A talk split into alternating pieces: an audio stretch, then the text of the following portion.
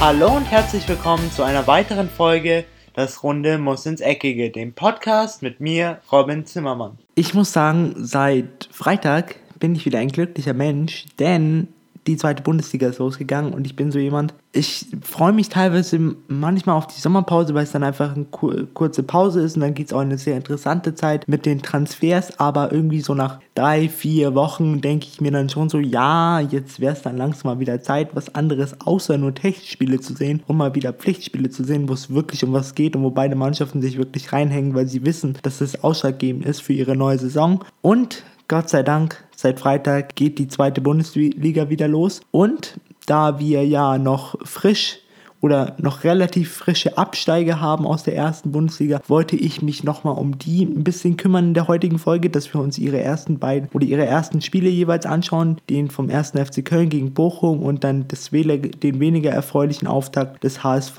ähm, gegen Holstein Kiel. Und danach vielleicht noch ein bisschen einschätzen, wie es jetzt ausschaut für die beiden Vereine, ob sie die, den direkten Wiederaufstieg schaffen können und wenn ja, ähm, was sie dafür tun müssen, ob man schon gemerkt hat, dass die zweite Liga ein bisschen anders ist wie die erste. Das sind so die Themen für heute. Ich hoffe, ihr freut euch genauso wie ich auf die heutige Folge. Und ich würde sagen, legen wir doch gleich mal los. Die Kölner hatten für mich, was den Start in die zweite Bundesliga oder in die Saison der zweiten Bundesliga angeht, einen schwierigeren ersten Gegner als der HSV.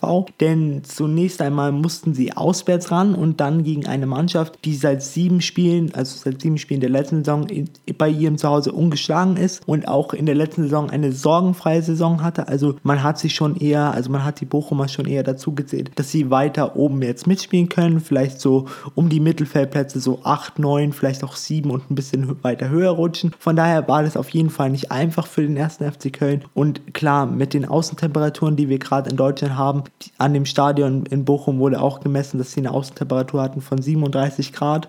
Deswegen waren die Zeichen oder die Vorzeichen, bevor dieses Spiel überhaupt losging, nicht so gut für den ersten FC Köln. Aber ich muss sagen, beide Mannschaften haben sich wirklich reingehangen von Anfang an. Es war eigentlich ein sehr, sehr offensiv geführtes Spiel, auch ein sehr, sehr hochklassiges Spiel, wie ich finde. Denn beide Mannschaften haben weniger damit Zeit verbracht, im Mittelfeld den Ball hin und her, hin und her zu schieben und mehr damit einfach schnell nach vorne zu kommen, sich Torchancen herauszuspielen. Und es machte Bochum auch in der ersten Halbzeit viel, viel besser als der erste FC Köln. Man hat ein bisschen gesehen, dass der erste FC Köln ein bisschen überrascht war von dem, wie offensiv die Bochumer gespielt haben Sie hatten sich wahrscheinlich mehr auf ein Spiel eingestellt, wo sich Bochum ein bisschen weiter zurückzieht und sie mehr den Ball haben, aber das war in der ersten Halbzeit überhaupt nicht der Fall, denn äh, Bochum hatte äh, mindestens vier hochkarätige, hochkarätige Torchancen. Ihnen wurde auch in der 45. Minute ein Elfmeter aberkannt, ähm, der eigentlich ein Elfmeter hätte sein müssen und danach musste der Linksverteidiger von Bochum auch noch ausgewechselt werden, weil er dann verletzt war und in der zweiten Halbzeit nicht weiterspielen konnte.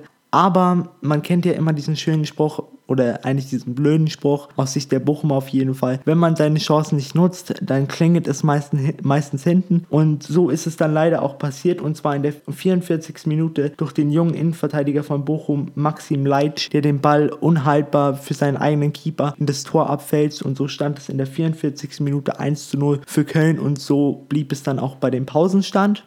In der zweiten Halbzeit merkte man, dass Bochum so ein bisschen aus dem Tritt kam. Das Spiel wurde immer, immer offensiver. Im Mittelfeld existierte fast gar nicht mehr. Also sie sprinteten eigentlich nur noch von rechts nach links, von links nach rechts. Also es ging nur bis zu den beiden Strafräumen und dann gab es eigentlich immer wieder gefährliche Aktionen, aber diesmal mehr auf Kölner Seite. Also der Trainer Markus Anfang, der ja in der letzten Saison bei, bei Kiel unter Vertrag stand, hat es wirklich gut gemacht. Er hat seine Mannschaft gut in der Halbzeit korrigiert, denn in der ersten Halbzeit hatten sie doch ihre kleinen aber feinen Schwierigkeiten, wo es auch mal schnell ähm, klingen hätte können. Aber sie haben diese Zeit überstanden und konnten in der zweiten Halbzeit mehr und mehr ihr Spiel dem Gegner aufzwingen. Und so kam es dann, wie es kommen musste, denn Köln wurde immer gefährlicher. Und in der 59. Minute schoss dann der Neuzugang Rafael Chichos das 2 zu 0. Rafael Chichos, muss ich sagen, war wirklich ein Wahnsinnseinkauf von Köln, denn Köln hat es insofern sehr, sehr gut gemacht, dass sie sich schon frühzeitig, als es in der ersten Liga schon sehr klar nach Abstieg aussah, dass sie sich schon mal einen Plan zurechtgelegt haben, welche Spieler können wir uns aus der zweiten Liga holen, welche Spieler können wir aus der ersten Liga mitnehmen, die vielleicht Zweitliga erfahren sind und vielleicht auch Bock auf die zweite Liga haben. Köln hatte insofern auch den Vorteil, dass viele gestandene Spieler wie eben Timo Horn, der eine sehr starke Leistung im ersten Spiel ablieferte und auch Jonas Hector geblieben sind, auch jemand wie Marcel Risse und man hat sich dann noch punktuell verstärkt mit Leuten wie eben Chichos oder auch Lasse Sobich von dem FC St. Pauli, der wirklich auch ein Fels in der Brandung da hinten drin ist. Leider hatte der 2 zu 0 Sieg des ersten FC Köln dann noch einen kleinen Makel, denn Jorge Mere Perez, der Innenverteidiger, der Spanische, kassierte dann auch in der 70. Minute nach einem wirklich viel zu späten Foul an Sidney Sam die verdiente gelb-rote Karte und so musste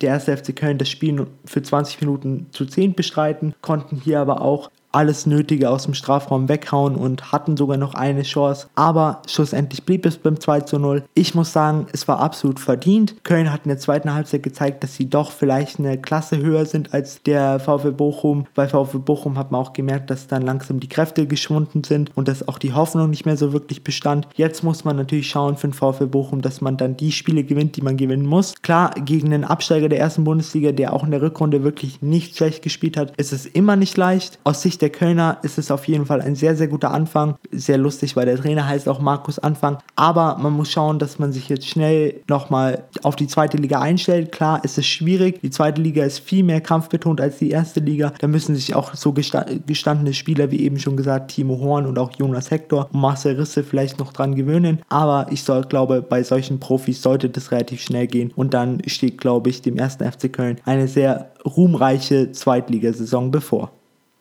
Der HSV jedoch hatte am Freitag zum Zweitligastart nicht so den perfekten Start erwischt wie der erste FC Köln, denn sie unterlagen dem Kielern doch wirklich sehr deutlich zu Hause, was natürlich nicht so schön ist und man hatte sich das als HSV-Fan auch nicht erhofft. Jetzt geht man das erste Mal seit seiner Vereins Geschichte in die zweite Liga. Man hatte da überhaupt noch keine Erfahrung, man hatte keine Ahnung, ob was auf einen zukommt. Und dann noch jemanden zu haben wie Kiel, die auch in der letzten Saison schon in der Relegation waren und mit Abstand die beste Offensive hatten mit, ich glaube, 72 Toren oder sowas. Klar, sie haben ihren äh, Superstürmer Marvin Duksch an äh, Fortuna Düsseldorf verloren. Trotzdem hatten sie immer noch eine Wahnsinnsoffensive, die da dem HSV entgegenging. In der ersten Halbzeit hatte man doch so das Gefühl, dass beide Mannschaften sehr, sehr ausgeglichen waren es war genauso eigentlich wie das Köln gegen Bochum Spiel. Beide Mannschaften haben sehr, sehr schnell gespielt, sehr gutes Gegenpressing, was es schwer gemacht hat für beide Mannschaften einen ruhigen Spielaufbau zu haben und leider konnte aber keiner der beiden Vereine ihre Chancen in der ersten Halbzeit nutzen, denn sowohl Kiel als auch der HSV hatten Chancen, aber es ging dann mit einem 0 zu 0 in die Pause. Danach hat man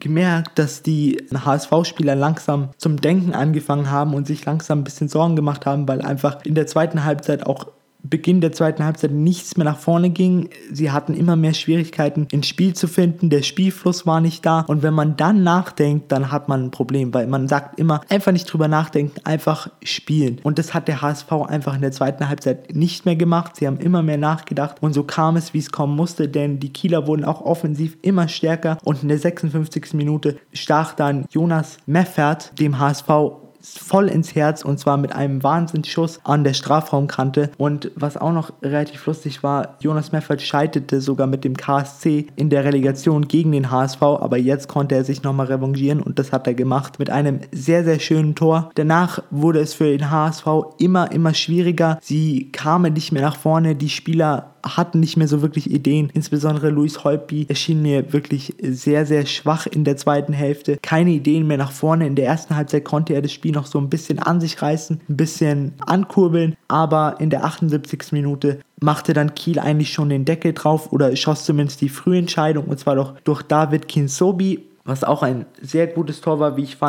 Sehr schön rausgespielt und so war es dann eigentlich klar, dass der HSV sein erstes Spiel in der zweiten Bundesliga verlieren würde. Man hatte nur noch gehofft, dass der HSV vielleicht ein bisschen vernünftig vom Platz runtergeht und sich jetzt nicht noch einen einschenken lässt, aber genauso kam es in der 93. Minute durch Matthias Hohnsack, der das 3-0 machte und dann hat man halt schon gemerkt, dass beim HSV so die Kinnlade extrem weit runterfiel. Sie hatten überhaupt nicht mit diesem Start gerechnet, aber wie eben schon angesprochen bei dem Köln-Spiel, die zweite Bundesliga ist was anderes wie die erste Bundesliga und da müssen sich so Profis wie La Soga oder eben auch Lu Luis Holtby noch dran gewöhnen. Ich hoffe, dass es beim HSV oder ich hoffe für den HSV und auch für die Fans des HSV, dass es relativ bald passiert, weil ich hoffe nicht, dass das eine genauso dramatische Saison wird wie die in der ersten Bundesliga und dass sie vielleicht am Ende noch gegen den Abstieg in der zweiten Bundesliga spielen müssen. Klar, das ist jetzt ein bisschen weit hergeholt, aber der erste Auftritt vom HSV war doch etwas schockierend. Klar, erster Auftritt, das erste Mal in der zweiten Liga, kann passieren, auch noch gegen so einen Gegner, der wirklich schon Zweitliga erfahren ist und eine sehr, sehr gute Saison letztes Jahr gespielt hat. Von daher absolut, ich will euch jetzt keine Panik machen, alle HSV-Fans da unten. Der HSV muss jetzt nur schauen, was ist schiefgelaufen. Sie müssen es analysieren und in ihrem nächsten Spiel auf jeden Fall besser auftreten und zeigen, wer hier eigentlich der klare Favorit ist. An dieser Stelle würde ich sagen, das war es jetzt erstmal von mir. Ich hoffe, ihr habt ein schönes oder ihr hattet ein schönes Wochenende. Wir hören uns dann auf jeden Fall am Freitag wieder. Dann sind wir kurz vom DFL Supercup, der am 12.8. stattfindet zwischen Frankfurt und Bayern. Die Rückkehr von Nico Kovac, da werden wir auch ein bisschen drüber reden und dann vielleicht noch über die News der Woche, was es so für Transfers gab. Oder ich suche mir mal wieder eine Liga aus, weil das schien bei euch sehr, sehr gut anzukommen. Von daher, habt eine schöne Woche. Wir hören uns dann wieder am Freitag. Ich bin am Draus und ciao. Und das war's auch schon wieder mit einer weiteren Folge Das Runde muss ins Eckige, dem Podcast, wo ihr alles rund um König Fußball kompakt auf die Ohren bekommt.